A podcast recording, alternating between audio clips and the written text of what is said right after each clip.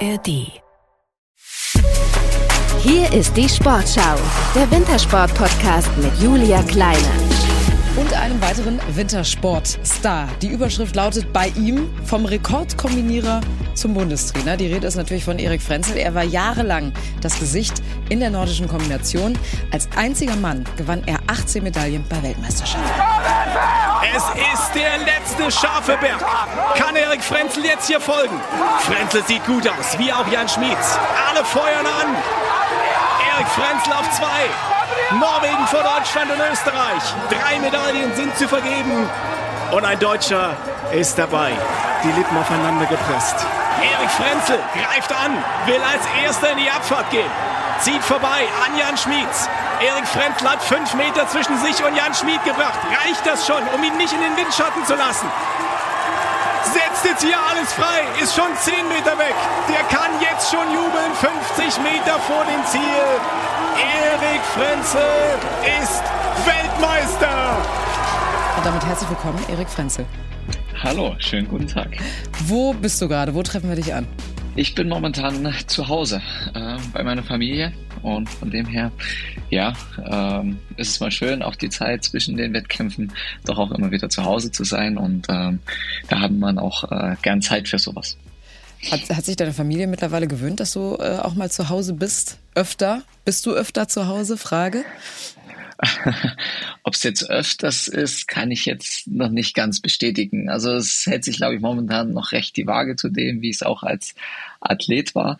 Aber die Zeit zu Hause ist anders. Die ist auch ähm, etwas angenehmer, weil jetzt für mich natürlich so dieser persönliche Druck weg ist. Auch ähm, ja so dieses Training zu Hause ja auch noch. Es ist ja nicht so, dass ich ja früher vom Lehrgang nach Hause gekommen bin und gesagt habe, ja, jetzt lege ich mich mal aufs Sofa, bis der nächste Lehrgang kommt. Nein, es war ja dann schon auch immer sehr viel Training zu Hause.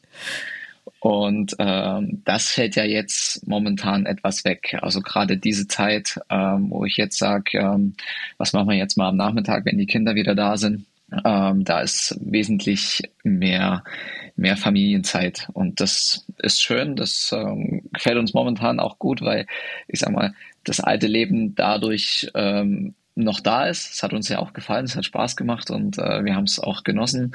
Äh, es war ja doch auch immer ein sehr privilegiertes Leben, was wir da an sich hatten äh, mit der Zeit. Aber so an sich äh, macht es natürlich jetzt auch noch schön. Aber was sagen denn deine Kinder dazu? Also merken die den Unterschied? Also ich glaube, sagen an sich tun sie da jetzt, sie merken, glaube ich, schon den Unterschied, aber sie sagen noch nicht so viel dazu, weil ähm, ja, so alt sind sie jetzt ja auch nicht. Ähm, natürlich merken sie, wie du hast jetzt Zeit für uns und ja, gerne, mach mal was. Und ähm, das ist so, so ein bisschen die Thematik. Oder wie jetzt, Papa, du holst uns ab. Solche Dinge kommen da dann eher. Da, da freut man so sich riesig, ne, wenn man das gefragt wird. So, ich bin doch, also, ja. okay, ich gehe, danke. ja, aber sie meint es, glaube ich, eher so, für sich äh, verblüffend, verwundernd zu sagen, hä, warum steht er jetzt hier? Normalerweise ist doch Mama immer da, du hast doch da keine Zeit dafür für ja. sowas. Und äh, ist ja doch dann auch schön, dass es in dem Sinne ihnen ja dann schon auffällt, dass da irgendwie was anders ist zu früher. Ja, auch ein gewisser Gewöhnungsprozess für alle Beteiligten, ne? In dieser kompletten genau. Familie. Ähm, du weißt ja, aus Erfahrung, wir hatten dich ja schon mal im Interview mit Karl Geiger damals zusammen und auch bei der DSV-Einkleidung habe ich dich getroffen.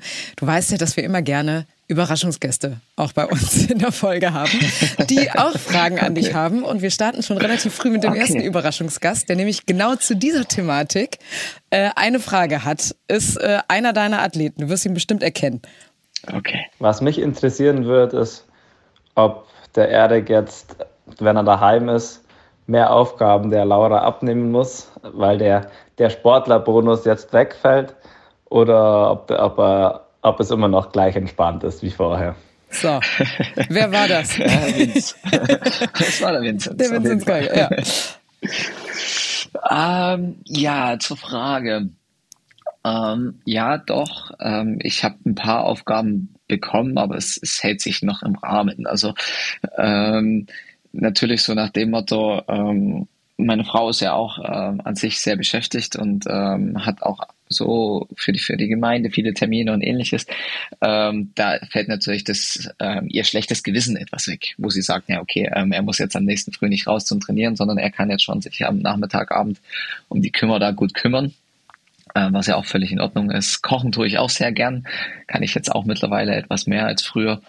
Und ähm, das sind so, so meine Aufgaben natürlich, was außerhalb des Hauses ist mit Garten. Ähm, das waren schon vorher meine Aufgaben, aber ähm, die sind es jetzt auch immer noch. Aber ansonsten ähm, der Hausmann äh, bin ich jetzt noch nicht ganz geworden. Also, also klass klassisches Rasenmähen. Und was kommt bei dir so auf den Teller? Ja. Also ich weiß, bei meinem Vater waren es dann irgendwann Nudeln in allen möglichen Variationen, weil das ging immer. Ja, ähm, also das ist auf jeden Fall eine recht gute Kategorie bei uns hier im Haus, ähm, zumal meine Kinder das ja auch sehr gerne essen. Aber das ist auch, ähm, ähm, ich bin dann eher mehr so der Verwerter. Wenn wir dann schauen, okay, äh, meine Frau kocht gerne nach Rezepten und das, was dann übrig ist, das ähm, versuche ich dann nochmal ähm, für uns nochmal eine neue Variante zu bringen. Also ich bin eher mehr so der intuitive äh, Koch. Ein, ein Freigeist am Herd. Ja, ja, genau. ein Künstler. Ja. ja man, man, braucht immer nur die richtige Anmoderation, ne? dann kann man alles verkaufen. Wenn dann die Leute sagen, ja, aber das, das sieht irgendwie komisch aus, sagt, ja, das ist meine Kreation, das ist äh, Kunst. Genau. Fünf Sterne und so. Ja, wunderbar. Ich stelle mir, stell mir das gerade vor, wie ihr so am Kühlschrank, es gibt auch diese berühmte Aufgabenuhr, ne, wo man dann halt eben weiterstellt, wer was zu tun hat. Aber das ist bei euch noch nicht so. Nein, nein, zum Glück nicht, ähm, weil glaub, ich weiß nicht, ob meine Frau mir dahingehend vertraut, äh, Wäsche und so ähm, das zu übernehmen, ähm, ob dann in unserem fünfköpfigen Haushalt nicht ähm, Sachen irgendwo landen, die dann nicht dahin gehören. Also ich sag mal, das Waschen an sich, das würde ich mir noch zutrauen, aber dann diese ganze Sortiererei, wer was kriegt, gerade ähm, unser großer Sohn, ähm, ja, also die Klamotten, das ist ja auch das, was ich jetzt trage, ne? die gleiche Kleidergröße und alles und äh, also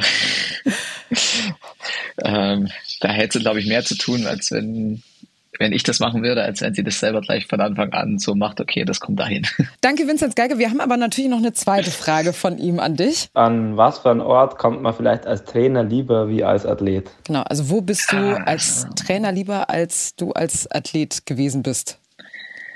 Ähm, ja, das ist interessant, weil mich habe jetzt doch schon sehr, sehr viele Weltcup-Orte kenne ich ja. Und ähm, jetzt aber die von Seiten eines Trainers kennenzulernen, das ist äh, was völlig anderes. Also äh, weil man doch ja jetzt ähm, dementsprechend ja nur in einem anderen Bereich unterwegs bin. Ich bin ja oft auf dem Juryturm und ja, ähm, ich frage jetzt teilweise immer noch ähm, meine, meine Kollegen, ja, wie komme ich denn da überhaupt hin? Ne? Ich war, war, ja da als, als Sportler nie.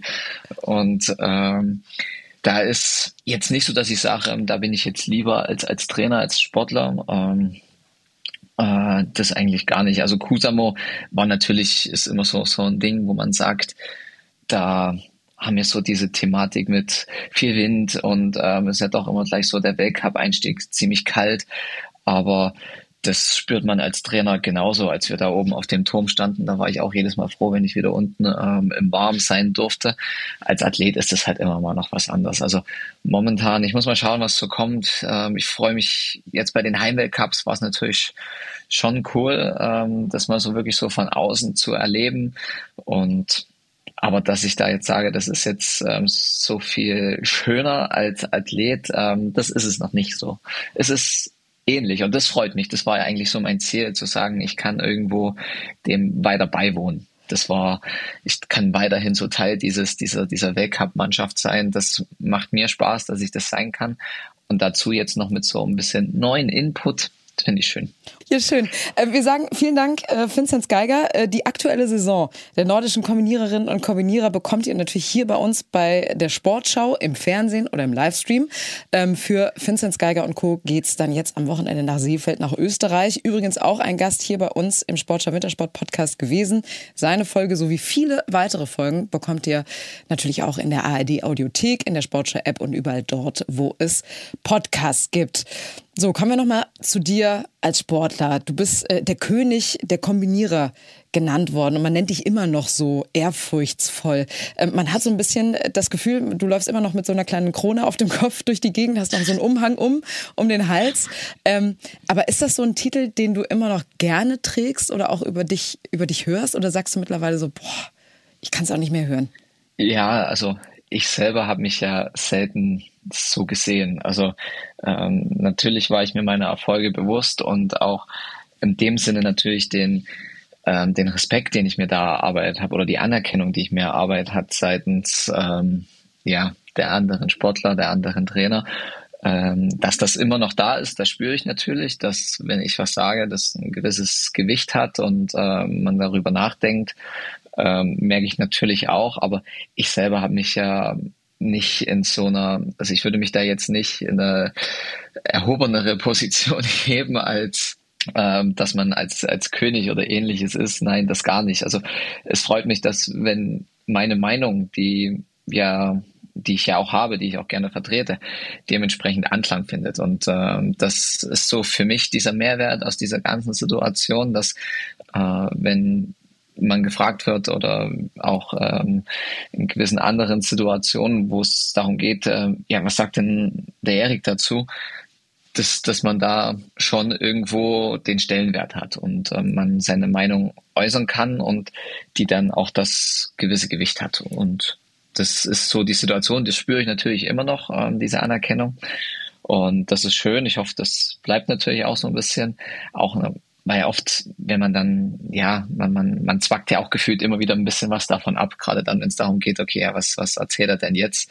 Ähm, solange das immer sich noch so ein bisschen die Waage hält, ähm, weiß ich auch, dass ich noch ähm, einen recht guten Durchblick für unsere Sportart habe. Bei der Arbeit jonglierst du oder hantierst du ja auch mit Olympiasiegern, Weltmeistern, die hast du ja alle in, dein, in deiner Reihe. Ähm, du bist der Bundestrainer von mhm. diesen. Und ja, du bist seit unserem letzten Gespräch von der Schanze und der Strecke neben die Schanze und neben die Langlaufstrecke gewechselt. Alle hören jetzt auf dein Kommando, das habe ich jetzt gerade gesagt, als Bundestrainer.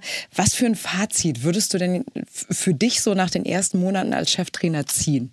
Also an sich würde ich sagen, also würde ich ein, ein positives Fazit ziehen. Ähm, zum einen aus meiner persönlichen Sicht, dass ähm, ich glaube, dieser, dieser Wechsel sehr gut funktioniert hat vom Hermann zu mir, ähm, dass die, dass das Team weiterhin funktioniert. Das war ja auch ähm, für mich was ganz Wichtiges. Es ist ja nicht so, dass ich äh, jetzt ähm, in einer Position übernommen habe, wo alles in Schieflage war. Nein, es hat ja sehr, sehr gut funktioniert alles bei uns und ähm, das möchte man ja dahingehend weiterführen und es soll weiter funktionieren. Und über den Sommer haben wir da ein sehr, sehr gutes Training drin gehabt, aber gemessen und ähm, schlussendlich auch der Gradmesser wird äh, immer der Winter sein und die Wettkämpfe sein.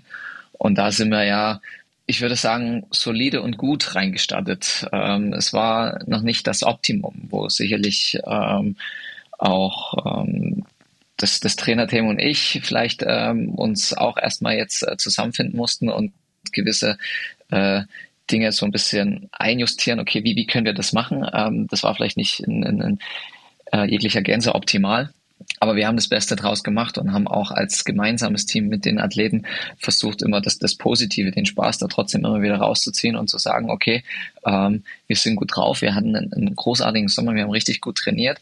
Ähm, jetzt stolpern wir ein bisschen, aber nichtsdestotrotz ähm, können wir das jetzt wiederfinden und äh, unsere Stärken wieder ausspielen. Und äh, ich bin mir ziemlich sicher, dass die, dass die Jungs das noch zeigen werden und auch wieder zeigen können, was sie ähm, wirklich drauf haben, weil da haben sie einfach noch eine kleine Reserve jedes Mal im Wettkampf, wo ich sage, okay, da können sie einfach noch ein bisschen mehr Gas geben oder haben, haben vielleicht ähm, noch etwas mehr auf, auf der Schippe, als was sie jetzt gezeigt haben.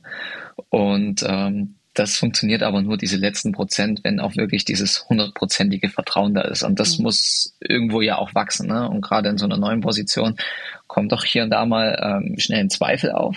Aber das ist okay, das ist auch ähm, ehrlich so. Und ich glaube, so wie es jetzt reingestartet ist, ist, glaube ich, das für die Zukunft vielleicht auch wesentlich gesünder, als wenn man sagt, okay, es hätte jetzt gleich von Anfang an großartig funktioniert und ähm, wir holen hier einen Podestplatz oder Sieg nach dem anderen. Ähm, dann wäre mir das vielleicht auch irgendwann auf die Füße gefallen. Somit baut sich das jetzt wirklich gut auf und wenn wir oben ankommen, ähm, wo ich mir hundertprozentig sicher bin, dass die Jungs das äh, wieder erreichen werden, dann ist das vielleicht auf einer besseren Basis begründet. Hm. Ja, Weil man Geig eben schon mal eine schwierige Zeit gehabt hat oder so ähnlich. Vinzenz Geiger hatte ja auch das Pech, dass er direkt mal mit einer Erkältung in die Saison reingestartet ist. Das zieht ja sich dann auch durch, ne? Weil sich das ja wahrscheinlich im Kopf ja, dann auch so genau. festsetzt. Würdest du sagen, dass das momentan so eine, so eine Kopfsache ist, wo du dir manchmal einfach wünschen würdest, so dieser blöde Knoten im Kopf, kann der nicht einfach platzen? Ja, also ich selber als Sportler kenne das ja auch, ähm, wo ich oft ähm, davor stand und sage, okay, ich habe jetzt, und das machen die Jungs genauso momentan, ähm, alles dafür getan im Vorfeld, was ich hätte tun können. Das ist eine mehr als optimale Vorbereitung vielleicht bis dahin gewesen. Und ähm, dann so diese, dieses Momentum für sich selber zu finden, äh, frei zu werden, locker zu werden, dieses Selbstvertrauen zu haben, ja, das läuft ähm, ohne Wenn und Aber, egal was jetzt da rauskommt. Ähm, ich werde da ein gutes Ergebnis machen. Und das ist halt so, so ein bisschen das, was ein bisschen hemmt. Und ähm, wenn da nur einer dieser acht Jungs, die da jetzt zum Beispiel ähm, beim Weltcup-Auftakt in Kusamo an den Start gewesen wäre und gezeigt hätte, okay, er ist sofort aufs Podest gesprungen und er ist da ein bisschen in den Lauf gekommen, dann hätte das ja eine, eine ganz andere Gruppendynamik hinter sich hergezogen, weil sofort jeder gesehen hätte, jawohl, wir sind da dabei, ähm, wie wir im Sommer gearbeitet haben, das, das funktioniert und dann wirst du freier, du wirst lockerer, du wirst entspannter und du gehst, bewertest nicht mehr so viel, sondern du bist genau in deinem Fokus, in deinem Tunnel und der, den lässt du dann laufen. Und ähm, da dann in der Saison reinzukommen, ist gar nicht so einfach. Und ähm, ich für meinen Teil habe schon auch immer gewusst, dass mir ein, ein guter Saisonstart ähm, sehr, sehr wichtig ist und dass der mir als, als Sportler immer sehr viel gegeben hat. Und das war eigentlich auch so, ja, mein Ziel, unser Ziel, das so reinzukriegen, weil wir wussten, okay, das, das hilft uns in unserer momentanen Situation, wo wir als neues Team zusammenwachsen, da schon enorm weiter. Jetzt war es leider nicht so, aber jetzt müssen wir halt arbeiten. Und das haben wir getan bisher sehr, sehr gut.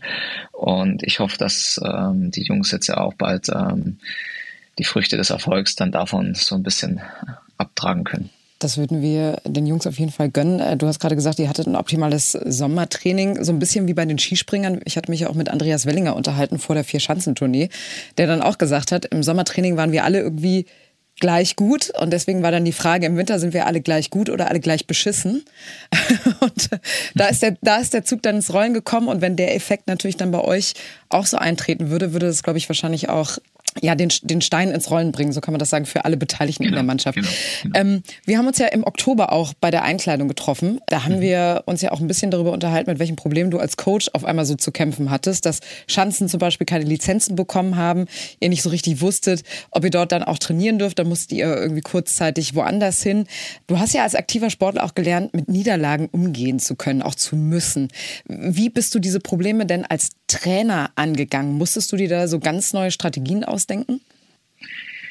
Nein, also Strategien an sich jetzt nicht. Man musste halt aber halt merken, dass man halt auf jeden Fall flexibel sein muss und auch äh, ja in dem Zuge, auch wenn es oft sehr kurzfristig war, natürlich ähm, den Jungs das immer gut kommunizieren, dass sie dann auch schnell merken, okay, das wird jetzt, ähm, auch wenn es wie geplant jetzt vielleicht nicht ganz stattfindet, aber es wird in einem anderen Zuge trotzdem etwas geben, wo wir ähm, jetzt wieder zusammenkommen, Lehrgang haben, ähm, dass dann oft halt vielleicht das man, man stellt sich ja als, als Trainer oder wir als Trainerteam uns das immer sehr, wie soll ich sagen, ähm, wir versuchen es ja schon am Optimum zu bewegen und zu sagen, okay, genau das würde uns jetzt gut tun, deshalb fahren wir eben jetzt dahin. Und ähm, in dem ganzen Verlauf jetzt nochmal Großschanzensprünge, jetzt fahren wir dorthin. Und so hat man ja sein Jahr dahingehend geplant und ähm, so viele, wie soll ich sagen, ähm, Alternativen gibt's dann oft nicht mehr. Und ähm, dann muss man halt schauen, dass man halt für sich ganz schnell oder dass wir als Team ganz schnell so das, das nächstbeste finden, wo wir sagen, okay, wir müssen jetzt hier Kompromisse eingehen. Das ist ähm, nicht das, wie es jetzt im Optimalfall für uns gewesen wäre. Aber dennoch können wir jetzt für uns hier daran weiterarbeiten. Es ist in Ordnung, es wird funktionieren, aber es wird so nicht das sein, wie es ist. Und das sind halt so, so diese Dinge, wo ich sage, ähm, das war natürlich nicht einfach, aber das wird halt immer so gegeben sein. Also es wird halt immer wieder was sein, dass kurzfristig äh, was ausfällt und da im Kopf dementsprechend die Lockerheit zu haben und zu sagen, okay, wir werden trotzdem eine Alternative finden, die gefühlt ähm, mindestens genauso gut ist. Das ist halt so das Ziel. Und ähm, da arbeiten wir halt immer dran. Ja, und als Bundestrainer hat man auf einmal die komplette Verantwortung für so ein Team. Da kann man sich da nicht hinten verstecken und sagen, ja, ja, der Trainer, der macht schon, der organisiert ja. das für uns. Jetzt muss man das selber machen. Ist auch eine neue Rolle, ne? Auf jeden Fall. Ja. ja. Ähm, King Frenzel, Retter einer ganzen Sportart. Das ist auch eine Überschrift, äh, die dich so ein bisschen ziert, denn äh, du bist ja als Role Model zu den Olympischen Jugendspielen nach Südkorea eingeladen worden und du wirst dann auch Gespräche führen mit IOC-Sportdirektor Kit McConnell, der für die Kommission verantwortlich ist, die über das künftige Programm Olympischer Spiele entscheidet. Du wirst also genau den Mann treffen, der ja pauschal die mangelnde Attraktivität der Sportart nordische Kombination kritisiert hatte und als Folge davon ja nicht nur die der Aufnahme von Frauenwettbewerben Wettbewerben ins Programm der Winterspiele 2026 abgeschmettert hat, sondern auch die Olympiazukunft eurer Sportart generell in Frage gestellt hat. Jetzt stellt man sich natürlich die Frage, kannst du deine Sportart retten? Wie bereitest du dich auf dieses Gespräch vor? Ja, natürlich hoffe ich das. Äh, ich werde mein Bestes geben. Ähm, ob ich es in dem Zug alleine rette, glaube ich nicht. Aber ich kann auf jeden Fall, ja, ähm, auf ganzer Linie für die, für die Sportart natürlich sprechen. Zum einen früher als sehr erfolgreicher Athlet, der die Sportart ähm, eine gewisse Zeit lang mitprägen durfte, aber eben auch auf der anderen Seite jetzt als, als Trainer einer sehr starken Nation, ähm, von gerade der Nation, wo natürlich in der nordischen Kombination sehr, sehr viel abhängt mit dem deutschen Markt und allem drum und dran und ähm, den deutschen Medien noch dazu. Und das ist halt so dieser Punkt, ähm, den man halt nutzen sollte, den ich ähm, sehr gerne nutzen möchte in dieser ganzen Situation, auch wenn es natürlich ähm, das äh, mit einbegreift, dass ich jetzt eine Zeit lang nicht beim Team dabei sein kann, aber eben in der Situation halt die Chance habe zu sagen, okay, wir können jetzt hier was ähm, für unsere nordische Kombination tun. Und ähm, in dem Sinne freue ich mich sehr darauf, auf die Gespräche. Ich hoffe natürlich sehr, dass ähm,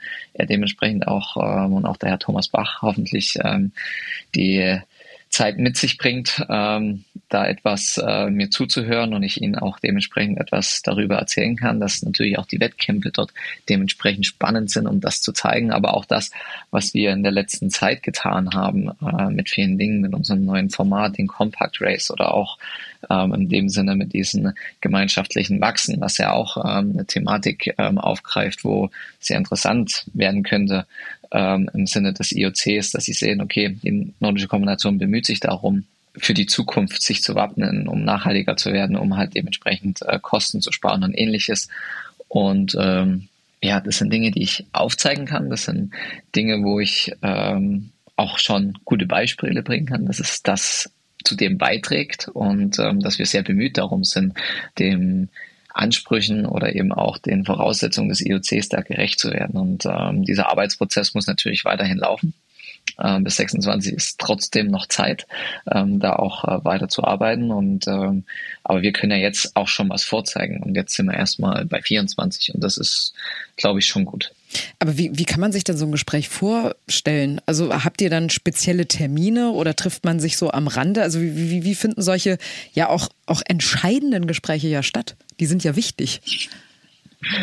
Ja, ähm, das weiß ich so genau auch noch nicht. Ähm, es wurde gesagt, dass auf jeden Fall ähm, wir gemeinsam natürlich Wettbewerbe besuchen und in dem Zuge hat man dann natürlich die Zeit, während der, der Wettkampf läuft, das dementsprechend vielleicht äh, ja, zunächst als äh, guter ähm, Sportexperte vielleicht zu kommentieren und äh, gewisse Dinge ja zu erläutern, was da vielleicht gerade passiert auf der Schanze oder auf der Läufe. Und in dem Zuge aber auch dann in, in die Gespräche das mit einfließen zu lassen. Das hat genau das ja jetzt unser Ziel ist, zu sagen, ähm, wie wird das vielleicht jetzt hier noch spannender in Zukunft, mhm. diese ganze Thematik, dass äh, oder wie schaffen wir es vielleicht auch dadurch, äh, mehr Nationen eben in diesem Bereich zu bekommen, weil wir sagen, okay, hey, wir haben jetzt hier die Norweger zum Beispiel, haben eine Kooperation mit Amerika, mit Estland, mit Kasachstan, wir mit der Schweiz, mit den Niederlanden, wo wir sagen, okay, gerade diese Nationen, die vielleicht ähm, in der nordischen Kombination nicht mehr ganz so nah dran sind, weil vielleicht finanzielle Mittel fehlen, ähm, aber dennoch ein großes Interesse dafür da ist, dass man da jetzt gemeinsam arbeitet und sagt, okay, wir sind eine große Kombinationsfamilie und wir wollen, dass wir gemeinsam erfolgreich sind, weiterhin olympisch sind. Und dafür geben wir natürlich auch ähm, Möglichkeiten, Know-how mit Preis, um zu sagen, äh, die Athleten haben ähnliche Voraussetzungen, um dann halt wirklich ähm, da sich gemeinsam zu matchen. Ähm, und du hattest ja auch so ein bisschen die anderen Sportarten mit ins Boot geholt, weil du gesagt hast, okay, wenn bei uns der Rotstift angesetzt werden würde, dann stehen auch andere traditionelle Sportarten, wie zum Beispiel Ski Alpin, äh, auf der roten Liste. Wie, wie hast du das gemeint? Ja, also es kommt natürlich dann dazu, dass natürlich in Zukunft, ähm, das hängt natürlich ganz groß mit dem Thema Winter im Allgemeinen zusammen. Ne? Also ähm, wie viele Orte gibt noch, gibt es noch, wo man ähm, sehr, wie soll ich sagen, sehr stabil und mit guten Winterbedingungen rechnen kann in der momentanen Situation. Und das ist halt eher das, wo wir sagen müssen, ähm, das ist nicht nur ein Problem ähm, der nordischen Kombination alleine, sondern ähm, des Wintersports allgemein.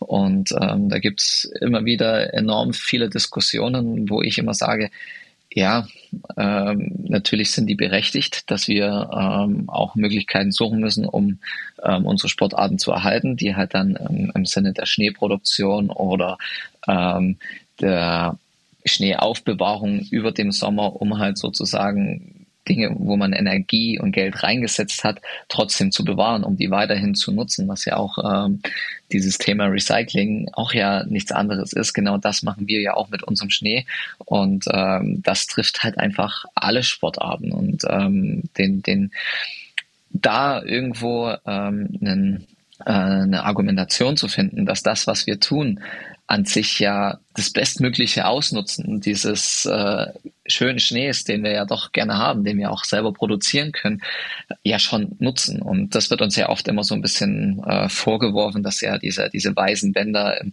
im grünen, äh, in der grünen Landschaft, ähm, dass das nicht schön ist. Natürlich ist es nicht schön. Wir würden uns auch viel, viel lieber in, in Winter Wonderland wünschen. Mhm. Aber es ist möglich und ähm, es macht auch ähm, in der Gesamtrechnung dann oft viel, viel mehr Sinn als äh, gewisse andere Dinge. Wenn irgendwo äh, stundenlang äh, jedes Wochenende äh, Flutlicht äh, in riesen Stadien äh, brennen, dann interessiert es auch sehr wenig. Mhm. Ne? Also das ist, äh, da wird ja auch Energie und Geld rausgepulvert und da machen wir es natürlich auch, aber ähm, es geht ja auch darum, ähm, unsere Gesellschaft dementsprechend auch äh, ja, einen Mehrwert zu bieten. Also ähm, die Leute, die das schauen, schauen sie dann dennoch auch sehr, sehr gerne. Und ähm, wir sind ja auch dann dementsprechend ein, ein, ein Beitrag in diesem Ganzen, wo wir sagen, okay, das, das, das gehört zu uns Deutschen ja auch mit dazu. Und ähm, wir können auch alles wegdiskutieren. Ähm, das merkt man ja, wir sind ja doch eher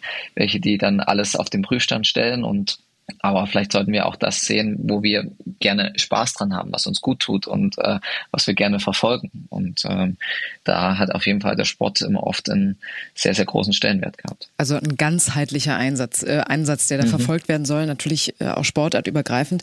Ähm, interessanterweise zu dem Thema Flutlicht, da hatte ja Thomas Dresen auch bei der besagten DSV-Ankleidung so ein bisschen auf den Tisch gehauen und auch gesagt, also die Leute, weil du es ja gerade angesprochen hast, ne, dieser weiße Streifen durch die grünen Wälder, ähm, die Leute, die sich darüber beschweren, ähm, fliegen aber dann für drei Tage an Ballermann äh, mit dem Flugzeug nach Mallorca, was ja einen viel größeren CO2-Ausstoß hat als ähm, zum Beispiel das, was, was ihr dann irgendwie da tut. Und ähm, die Anreise von, von Publikumsverkehr oder Tourismusverkehr ist ja dann auch ein großes Thema. Ne? Also wie kommt man da am besten hin? Also baut man noch größere Parkplätze oder baut man die Infrastruktur aus, dass man mhm. zum Beispiel mit, einem, mit, einer, mit der Bahn besser dahin kommt? Genau, also das sind natürlich Themen, die, die man sich stellen muss, die man hinterfragen muss, aber es ist auch niemand ja so, dass er sagt, okay, das, das weiß ich von heute auf morgen oder ähm, das habe ich, hätte ich schon vor 15 Jahren so gewusst, sondern das sind ja Prozesse, die sich entwickeln und in denen müssen wir natürlich auch rein investieren, in die müssen wir uns, den müssen wir uns auch stellen. Wir können uns auch nicht auf die Hinterfüße stellen und sagen, ja, okay, wir machen das alles wie gehabt. Natürlich nicht. Das ähm, ist der völlig falsche Ansatz.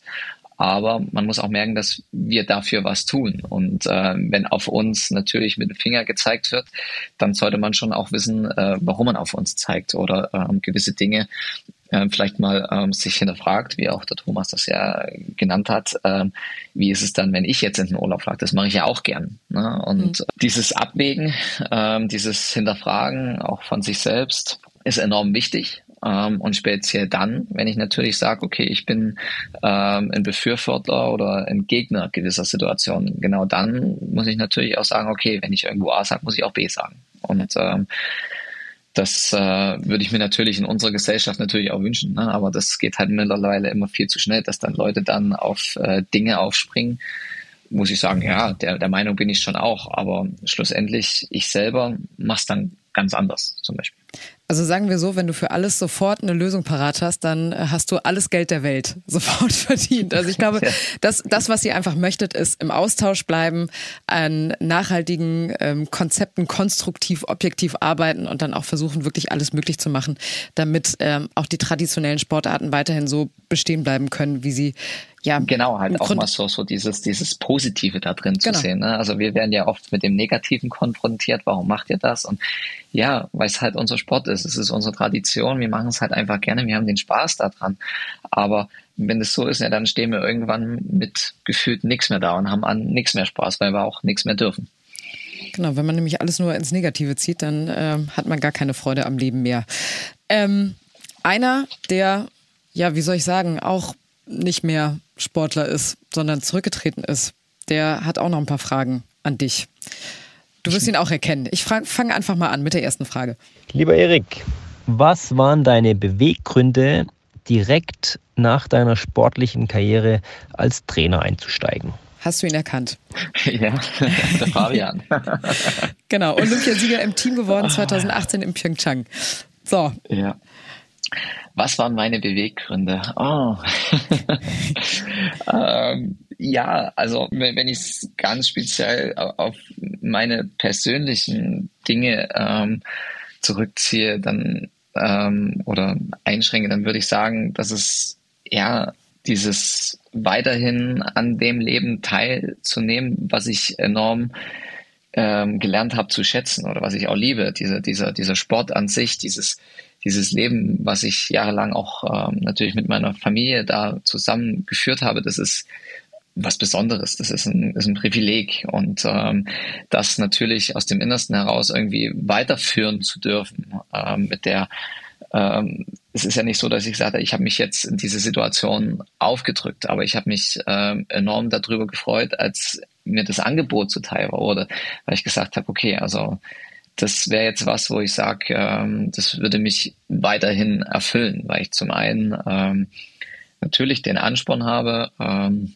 das gut zu machen, äh, dass es eine neue Herausforderung ist, aber ich auch genau eben an der Stelle irgendwo weitermachen kann, wo ich so viele Jahre jetzt mit drin war. Und ähm, es war immer äh, die nordische Kombination mit ähm, dem extra Herzblut erfüllt und ähm, diese Chance jetzt zu haben, das so weitermachen zu dürfen, ähm, finde ich irgendwie sehr, sehr gut für mich oder sehr, ja, das erfüllt mich irgendwie mit was, mit äh, einer gewissen Freude, mit Spaß, zu sagen, okay, ich kann dem doch noch weiterhin treu bleiben und das weiterhin so erleben, weil es einfach äh, mir so viel Spaß gemacht hat bisher in meinem Leben. Und äh, das war eigentlich so mein innerer Antrieb, um zu sagen, ja, ich, ich nehme dieses Angebot lieben gern an.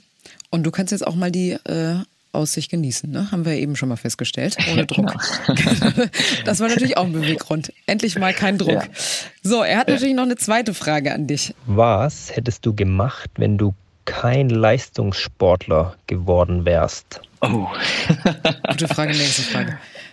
Gute Frage, nächste Frage. Das ist natürlich auch schon lange her, ne? also als man hätte so diese Entscheidung gehabt. Aber mir war immer bewusst, dass ähm, der Sport ja auch mal schnell zu Ende sein kann. Und ähm, ich für meinen Teil ähm, habe ähm, auch kein Problem gehabt, ähm, ein ich nenne es jetzt mal normales Leben zu führen, einen äh, Beruf zu haben, wo ich äh, früh außer Haus gehe und ähm, am Nachmittag wiederkomme, der aber dann natürlich mich trotzdem auch erfüllt hat. Also ähm, ich bin als äh, jetzt bald äh, doch äh, fertig werdender Wirtschaftsingenieur ähm, genau in eine Branche gerutscht, wo ich sage, ähm, oder in ein Studium gerutscht, wo ich gesagt habe, das, das würde mich sofort erfüllen. Also da gibt's viele Möglichkeiten im, im, Bereich des Maschinenbaus oder auch ähm, in Firmen damit tätig zu sein. Ähm, das wäre so, so mein Ding geworden. Also nicht, dass ich jetzt sage, okay, es wäre jetzt der Feuerwehrmann geworden oder ein anderer Spezieller, der Polizist oder ähnliches, das war es nie, sondern für mich war dann doch eher mehr so der Weg in die, in die Wirtschaft, äh, wäre es, glaube ich, dann geworden. Du bist ja auch mit jungen Jahren schon recht erfolgreich gewesen als äh, nordischer Kombinierer, deswegen hat sich, glaube ich, die Frage auch nie so wirklich ernsthaft gestellt, oder? Nee, das glücklicherweise nie. Also ich bin ähm, immer ähm, sehr verletzungsfrei und gesund durch meine sportliche Karriere gekommen, ähm, worüber ich sehr, sehr dankbar bin, weil ansonsten wären, glaube ich, viele dieser Erfolge gar nicht so möglich gewesen. Und ähm, jetzt sozusagen dieses, diesen, diesen Plan B, den ich nebenher immer verfolgt habe mit dem Studium, dass ich den nie gebraucht habe, ähm, bin ich schon auch sehr dankbar dafür. Und Fabian Riesler hat noch eine dritte Frage an dich. Die fand ich sehr, sehr interessant. Ich bin mal gespannt, was du darauf antwortest. Glaubst du an die Mondlandung? Dank, Dankeschön, Fabian Riesler. wow, also das kann nur von ihm kommen. Ja. Wahnsinn. Ja, dafür war er immer prädestiniert, ähm, Dinge herauszugraben, wo man sagt, jawohl, wie kommst du jetzt da drauf? Glaube ich an die Mondlandung? Hm, ich sage jetzt mal ja, ich glaube an die Mondlandung. Punkt. Aber, aber wie kommt ihr da drauf? ich weiß es nicht. Hat, hat er einfach so bei sich gesessen und sich gedacht, okay, jetzt brauchen wir irgendeine Frage, die so völlig aus den Wolken ja. fällt. Okay. Also genau. das, er ist ja. immer für Überraschungen gut, kann man das so sagen? Immer. Auf jeden Fall. Krass. Das äh, hat, glaube ich, auch oft sehr, sehr gut uns getan in unserer Mannschaft. Er hatte immer so dieses, ja, so ein bisschen was Schämisches, immer ähm, dieses, dieses Lockere, doch auch dann in gewissen Situationen den Spaß reinzubringen und äh, mal eine Wette zu platzieren, wo man sagt, äh, wie kommst du denn jetzt da drauf? Warum sollen wir jetzt darüber wetten? Und ähm, aber genau das ähm, hilft einem halt genau, vielleicht dann diese Lockerheit dann wiederzufinden. Also da war er schon auch rein mannschaftlich gesehen immer Gold wert. Also jetzt aus Sicht des Bundestrainers, wie, wie sehr wird dir denn fehlen im Team? Ja, schon sehr, weil, wie gesagt, ähm, er war ein großartiger Athlet, ähm, sehr zielstrebig, sehr ehrgeizig, ähm, aber immer, wie gesagt, mit der gewissen Portion Gelassenheit und auch äh, mit der gewissen Portion Spaß immer am, am Tun und Machen. Und ähm, das ist hat sehr, sehr gut getan. Also von dem her wird er schon auch mir, weil ich natürlich sehr, sehr viele Jahre mit ihm zusammen als, als Sportler erlebt habe, schon irgendwo auch. Ja, und seine größten Erfolge, habe ich gerade gesagt, Gold in Pyeongchang mit dem Team und äh, ja, Einzelgroßschanze, Bronze geholt 2014 in Sochi und nochmal Silber im Team, ebenfalls 2014 äh, in Sochi. Ähm, ja, ein großer Sportler, der da auf jeden Fall ähm, die Bühne verlässt, die nordische Kombinationsbühne. Ein anderer großer Sportler, der aus Norwegen kommt, der ist allerdings gerade dabei, so ein bisschen in deine sportlichen Fußstapfen zu treten. Das ist der Norweger Jan Magnus Rieber. Ähm, ich habe es gerade gesagt, du bist ähm, bisher der einzige Kombinierer mit 18 WM-Medaillen. Ähm, Rieber hat jetzt elf und in dieser Saison, da scheint er ja ein bisschen unschlagbar zu sein. Fragezeichen, Ausrufezeichen. Was hat dieser Rieber gerade, was eventuell der deutschen Mannschaft im Moment fehlt? Ja, also das hat er ja nicht erst momentan, sondern das hat er sich wirklich über viele Jahre aufgebaut. Also er hat ein enorm großes Talent, äh, was das Skispringen betrifft, ähm, was er aber auch noch zusammen mit einer extrem oder halt auch ähm, sehr, sehr guten Akribie verbindet, zu sagen, sich in seine Sportart hineinzudenken. Er ist so ja, so gepaart mit dem Talent und dann aber auch noch ähm, seine, seine Gedankenwelt, wie er sich äh, mit dem Skispringen auseinandersetzt, äh, was er dann auch noch hinein investiert. Also er sagt nicht nur, okay, äh, ja, ich kann gut Skispringen, sondern ähm, ich möchte gut Skispringen und ähm, ich möchte das Skispringen bis ins kleinste Teil verstehen, egal ob Material, ob Technik. Und ähm, da hat er sich enorm reingefuchst über viele, viele Jahre und davon profitiert er einfach. Also das ist ähm, natürlich ähm, sein sein großes Plus äh, gegenüber vielen bei uns in der Sportart, die vielleicht ähm, Talent haben, aber dann halt sagen, ja, okay, es gibt vielleicht doch noch auch was anderes, sondern er ist halt wirklich ähm, ein Sportfanat und dazu halt auch noch enorm talentiert. Und äh, das macht es natürlich enorm schwer. Und ähm, da muss man sehr, sehr viel rein investieren, um auf dieses Niveau zu kommen, um halt die, diesen Ausgleich zu schaffen. Also klar, wir haben viele Sportfanaten und wir haben auch viele, die ähm, dahingehend talentiert sind, aber es macht halt die Gesamtsumme. Und das, ähm, da sucht man sicherlich momentan noch ein bisschen ähm, seinesgleichen. Da hat man noch niemanden. Ähm, natürlich ähm, Johannes Lambarder, der im letzten Jahr den Gesamtweltcup gewinnen durfte, der auch noch sehr, sehr jung ist, ähm, schickt sich da natürlich sehr, sehr äh, an da ähm, als nächster Verfolger da. Aber wir haben natürlich auch bei uns im Team mit dem Julian, mit dem Vinzenz, auch jetzt wieder mit einem Johannes oder Manuel, äh, Leute, die an ihn hinschmecken können und auch äh, junge Athleten, die sich jetzt momentan im Hintergrund entwickeln und die auch ähm, viele gute Voraussetzungen mitbringen. Und ähm, es wird auch für ihn nicht einfacher werden für ein Jahr. Und dann müssen wir natürlich bereit sein und sagen, okay, jetzt zeigt er vielleicht eine Schwäche. Jetzt ist unsere Chance, um da sozusagen ähm, einzuspringen und ähm, da uns sozusagen jetzt mal der nordischen Kombination wieder den Stempel aufzudrücken. Und ähm, ich glaube, das Potenzial haben wir in der deutschen Mannschaft. Ähm, und wir müssen natürlich ähm, hart dafür arbeiten, dass wir das dann auch dementsprechend so so anschieben. Ich wollte gerade sagen, die DSV-Athleten müssen sich auf jeden Fall äh, nicht verstecken. Ähm, hast du gerade gesagt. Und über die Nachwuchsarbeit werden wir gleich nochmal sprechen, weil wir haben noch einen Überraschungsgast für dich. Einen eng Vertrauten von dir, der auch nochmal Fragen an dich hat. Und unter anderem auch zu, zu diesem Thema gibt es noch eine Frage, aber die kommt gleich. Ich stelle dir erstmal die erste Frage. Okay. Hallo Erik. In unserer langjährigen, sehr erfolgreichen Zusammenarbeit würde mich interessieren, wie du es erlebt hast und welche Kernpunkte siehst du als die wichtigsten für dich dabei an? Hast du ihn erkannt? ja, natürlich. Frank Erbeck, mein Heimtrainer über so, so viele Jahre. Und ähm, über lange, lange Jahre auch ein enger Vertrauter von dir, ne? Ja, enorm. Also, wie gesagt, seitdem ich dann ähm, Jetzt muss ich kurz überlegen. Ähm, mit der siebten Klasse an das Sportinternat gewechselt bin, war ich zunächst erst ähm, bei äh, auch viele Jahre mein, meinem Heimtrainer Jens Einziel, der aber eben gemeinsam mit Frank Erberg, der damals eben auch äh, mit der B-Mannschaft, Nationalmannschaft schon viel unterwegs war, ähm, dann nach und nach dann über die Jahre dann mehr und mehr das Training bei mir übernommen hat und ähm, wo wir dann gemeinsam als Team, der Jens, der Frank und ich und ähm, die anderen Sportler, wir waren ja immer nur eine sehr, sehr kleine Truppe in Oberwiesenthal, und natürlich zusammengewachsen sind. Und ähm, ohne diese beiden, glaube ich, äh, wäre ich sportlich gesehen nie da oben angekommen, weil sie haben mir einfach alles mitgegeben. Sie haben mir alles gelernt, haben, sage ich mal, aus das, was vorher war, was ähm, natürlich ähm, ich durch meine, meine Eltern mitgegeben hatte, durch äh, die, die kindheitliche Erziehung, ähm, das dann daraus geschliffen. Und ähm, da bin ich enorm dankbar. Und ähm,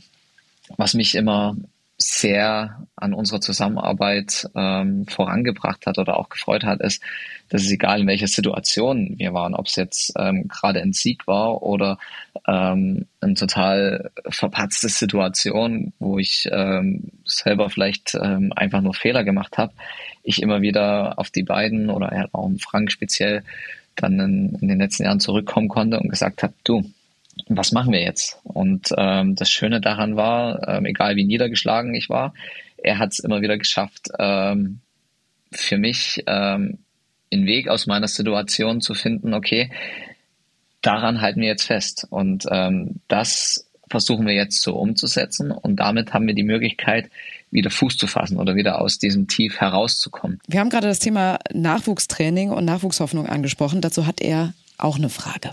Als neuer Chef in der nordischen Kombination hast du ja eine Gesamtverantwortung. Welche Schwerpunkte siehst du für eine erfolgreiche Entwicklung im Nachwuchstraining zukünftig? Oh ja. Fachgespräche. ja, genau.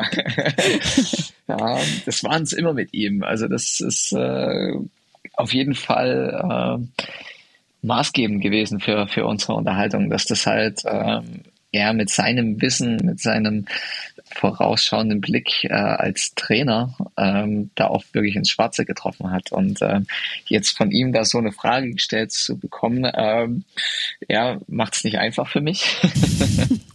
Der Druck aber, steigt. Äh, ja, genau. Nein, aber das ist es natürlich. Äh, wir können jetzt nicht ähm, im Endeffekt von weggehen oder ich im Endeffekt ähm, die Utopie haben und sagen, okay, was ich jetzt da oben mache, ähm, das wird schon irgendwie helfen. Nein, ähm, wir brauchen ein, ein Gesamtkonzept. Und das war ja auch das, was ja die nordische Kombination und der Hermann Weinbuch ausgemacht hat dass egal, ob es jetzt der Trainer eben im DC-Kader war oder wie eben ähm, der Erle im, im C-Kader, aber auch die Jungs im B-Kader und der A-Mannschaft, wir haben ein Konzept verfolgt und wir haben daran geglaubt und das über bis zu den Landestrainer, Stützpunkttrainern hin ähm, wurde dieses Konzept verfolgt und ähm, maßgebend ähm, natürlich war das dafür entscheidend. Und genau solche Situationen ähm, muss man immer wieder haben. Und wir merken natürlich, wo sich die nordische Kombination hin entwickelt und das jetzt schon seit einigen Jahren. Und dass es immer wieder mehr oder halt der, der Sprungbereich enorm gestiegen ist. Die Wertigkeit des Skisprings ist enorm gestiegen. Und ähm, da müssen wir natürlich schauen als Nation, die vielleicht äh, gesamtheitlich ähm, oft eher mehr die sehr, sehr guten Läufer auch hatte. Wir haben natürlich sehr, sehr gute Springer und gerade auch in der Zeit, wie natürlich ich äh, erfolgreich geworden bin, war auch ähm, das Skispringen maßgebend für mich. Aber ich habe vielleicht da zu diesem Zeitpunkt ähm, das Springen auf ein gewisses Niveau angehoben, aber jetzt hat's halt der Jahr ähm, nochmal angehoben. Und ähm, das ist natürlich die, die, die enorme Herausforderung. Und ich sehe natürlich, dass wir da viele Hausaufgaben haben, dass wir sagen, okay, gerade dann in den Bereichen Krafttraining, im Bereich der Beweglichkeit, Koordination, genau diese, diese Schwerpunkte, die für das Skispringen wichtig sind, die uns ähm, es ermöglichen, ähm, einen sauberen technischen Sprung, egal auf was für einer Chance ich gerade unterwegs bin, abrufen zu können mit einem sehr guten Automatismus, wo ich weiß, okay, selbst auch wenn ich ein bisschen müde bin, eben aufgrund der Ausdauerbelastungen, dass ich das trotzdem abrufen kann, das müssen wir wieder schaffen. Da haben wir oft ähm, noch so ein bisschen den Nachteil, dass wir da wieder ein bisschen zusammenfallen und eben nicht ähm, unsere Trainingsleistungen, wie wir sie vielleicht teilweise haben, in den Wettkampf reinkriegen. Und ähm, weil halt vielleicht noch ähm, in der Gesamtsituation ja etwas Beweglichkeit fehlt oder eben ähm, die Ansteuerung nicht so da ist. Und gerade da dieses Gefühl zu entwickeln, wann muss ich wo hinein investieren, ist da natürlich ähm, enorm wichtig. Und das lernt man halt in jungen Jahren, wo ich sage, okay, wenn ich koordinativ ähm, sehr, sehr gut ausgebildet bin und äh, dementsprechend ähm, mich auch mit meiner Sportart, dem Skispringen speziell, was ja enorm wichtig ist, ähm, gut auseinandersetzen kann. Und das, was ja ein Jahr ausmacht ähm, im Bereich der Technik und Material, dann glaube ich, schaffen wir da jetzt dann auch, ähm, ich will jetzt nicht sagen Kehrtwende, aber auf jeden Fall ähm, die Richtung wieder einzujustieren, dass wir mit der nachfolgenden Generation wieder Sportler bei uns oben ankommen, die, was das Skispringen betrifft, in jungen Jahren ähm, schon Schritt halten können. Weil das mhm. hat ja auch ähm, oft die, die deutschen Kombinierer ausgezeichnet, dass wir junge Athleten hatten, wie Björn Kircheisen, der als Junior schon reingekommen ist. Ich bin als Junior reingekommen. Der Johannes ist als Junior reingekommen. Wir haben ja gleich die Möglichkeit gehabt, aufgrund des Skisprings ähm, das Niveau mitbestimmen zu können. Das ist ja das, das Besondere, was unsere Sportart hat, dass wir ja schon mit jungen Jahren es schaffen können, erfolgreich zu sein, weil wir davon reinspringen. Und da brauchen wir unbedingt wieder ähm, Ansatzpunkte, dass wir das wieder schaffen, dass wir da wieder ähm, jugendliche Sportler entwickeln, die genau dieses, dieses Potenzial haben, zu sagen, ähm, in dem Alter 16, 17, 18, 19 bis 20, ähm, da schon springerisch so richtig gut sind, dass sie da Schritt halten können. Mhm. Weil das Läuferische, das ist halt ein Prozess, der sich entwickeln muss über viele, viele Jahre. Das muss Step by Step kommen. Aber das haben wir ja geschafft. Aber da haben wir uns dann doch oft wieder ein bisschen mehr immer wieder aufs Laufen konzentriert und gesagt haben, ja, dachte ich, können wir ja auch nochmal eine Schippe drauflegen.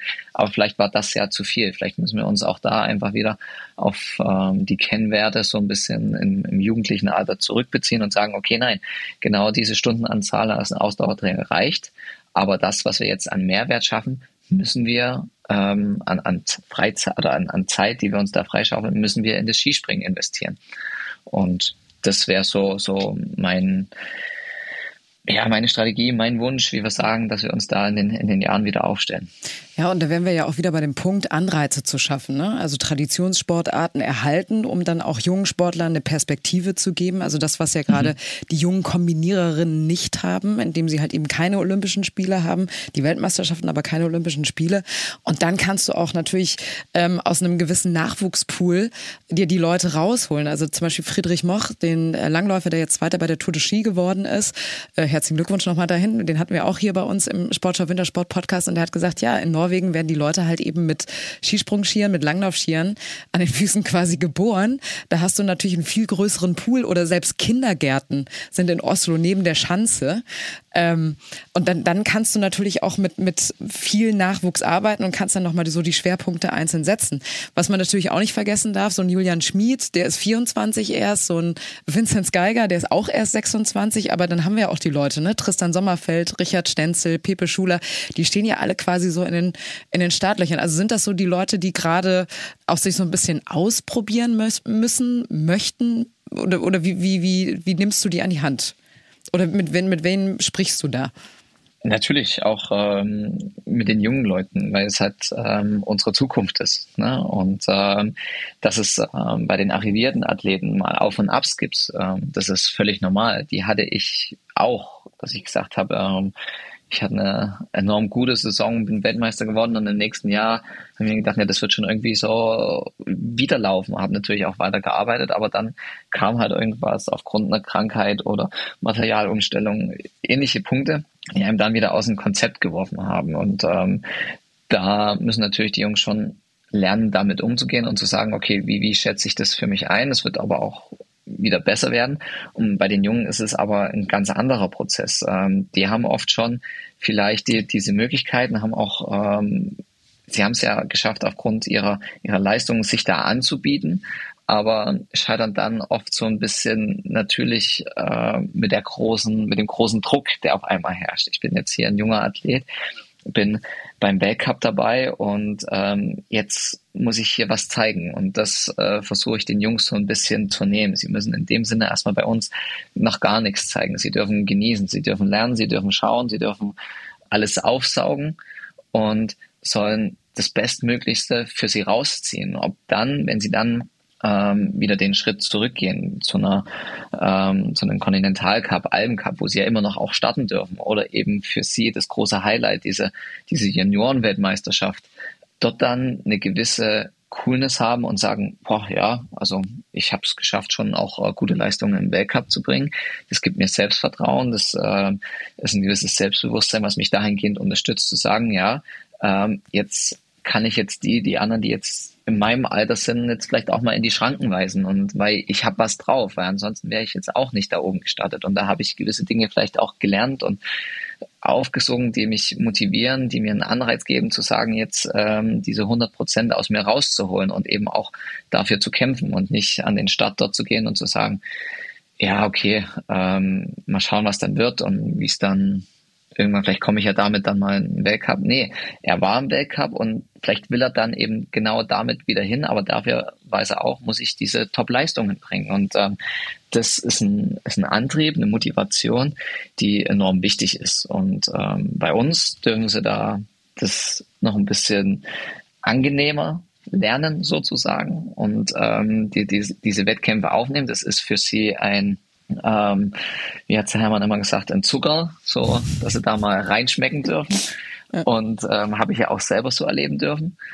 Und ähm, nichtsdestotrotz ähm, haben sie aber dann wieder ihre Aufgaben in ihrem Bereich, auf ihrem Niveau, auf ihrem Level, zu sagen, okay, damit hebe ich mich jetzt ab. Und dann kann ich mich auch ähm, in der nächsthöheren Wettkampfliga, äh, Wettkampfbereich sozusagen etablieren. Also erstmal neue Liga-Luft schnuppern und auch mit ähm, ja, Niederlagen umgehen dann können, mit Enttäuschung und nicht das, wo wir wieder bei diesem Punkt sind, ne? nicht immer nur das Negative zu sehen, sondern vor allem auch das Positive rauszuziehen, zu sagen, okay, das war jetzt irgendwie mein, mein äh, ähm, ja meine wissenschaftliche Studie und das und das ja, muss ich jetzt irgendwie verändern, damit es dann beim nächsten Mal besser wird. Aber jetzt habe ich mal reingeschnuppert und weiß auch ungefähr, wie das irgendwie, irgendwie läuft. So, wir haben ja schon die Extended Version, wenn ich das so sagen darf, aber wir haben noch eine Frage, die wir auf jeden Fall nicht unter, äh, unter den Tisch fallen lassen wollen. Wie gefällt dir das Trainerdasein und wie ist der momentane Leistungsstand in der Nationalmannschaft? also mir gefällt das Trainerdasein sehr, sehr gut. Also ähm, natürlich war es herausfordernd, auch in gewissen Situationen, wo ich mir gedacht habe, boah, hm, was soll ich da jetzt entscheiden? Wie gehe ich das jetzt am besten an? Ähm, weil ich kann ja da auch noch gefühlt nur Erfahrung, was das angeht, als, als, als Trainer zurückgreifen, was ja auch wichtig ist, wo ich aber enorm dankbar bin, dass ich meine Kollegen an der Seite habe, die ja, in, in, in Fragen immer für mich da sind, wo wir dann auch gemeinsam entscheiden, wie, wie Dinge abzulaufen haben.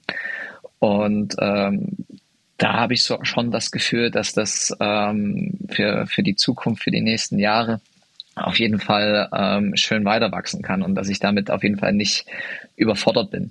Und ähm, natürlich, ähm, er hat auch den, den Leistungsstand ähm, angesprochen. Davon hängt es natürlich dann auch immer ab. Daran wird man gemessen. Und ähm, ich bin jetzt nicht nur im Amt, um da sozusagen Spaß zu haben, sondern ich will natürlich auch ähm, dazu beitragen, dass die Jungs ähm, ihr Optimum an Potenzial und Leistung abrufen können. Und äh, da muss ich sagen, sind wir momentan, wie ich auch schon am Anfang angesprochen habe, ähm, noch nicht bei 100 Prozent. Aber da sage ich halt auch immer noch, das liegt nicht daran, dass sie es nicht die Möglichkeit haben, zu 100 Prozent zu kommen oder, ähm, sage ich mal, die Voraussetzungen nicht da sind, dass sie zu 100 Prozent kommen, sondern dass es eher daran liegt, dass sie das zulassen müssen. Dass die letzten paar Leistungspunkte, die, die müssen passieren einfach. Und äh, dafür braucht es ein Erfolgserlebnis, da braucht es vielleicht auch mal das, dieses Quäntchen Glück und ähm, Leichtigkeit, ähm, die man, die einfach da sein müssen, die kommen einfach von alleine, die kann man sich nicht erarbeiten. Und ähm, von dem her sind wir noch nicht ähm, auf dem Niveau, wo wir sein können. Podestplätze sind auf jeden Fall drin. Das haben wir ja jetzt schon gemerkt durch die Platzierungen. Aber ich bin auch der Meinung, dass die Jungs ähm, das Potenzial haben, da um den Sieg ganz vorne mitkämpfen zu können. Ein Mann, ein Wort. Erik Frenzel, vielen, vielen Dank, dass du hier dabei warst in deiner Extended Version Folge. Aber es war, ein, es war ein ganz, ganz tolles Gespräch. Ich glaube, ich hätte dir auch noch stundenlang irgendwie weiter zuhören können. Das ist schön. Danke. Wir wünschen dir äh, alles Gute für die Zukunft ähm, als Bundestrainer, aber auch natürlich privat. Wir wünschen dir, dass du weiterhin äh, gesund bleibst. Ja, und jetzt habe ich noch einen ganz tollen Podcast-Tipp für euch. Das Werder-Märchen 2004, die Double-Saison. Reloaded findet ihr bei uns in der ARD-Audiothek. Der erste Podcast in Echtzeit. Ein Märchen, das sich wirklich so zugetragen hat. Und eines, das heute wohl nicht mehr möglich wäre. Werder wird Meister und Pokalsieger. Bremen flippt da komplett aus und der FC Bayern, der guckt in die Röhre. Der Erfolg eines Fußballclubs verändert die Selbstwahrnehmung einer gesamten Stadt bis heute. Jeden Mittwoch erscheint eine neue Folge, also hört doch mal rein. Und wir sind dann in der kommenden Woche wieder für euch da mit einer neuen Folge und natürlich äh, euren Fragen. Ich sage jetzt ciao und bis zum nächsten Mal. Wäre schön, wenn ihr uns bewertet und auch abonniert. Und äh, bis die Tage.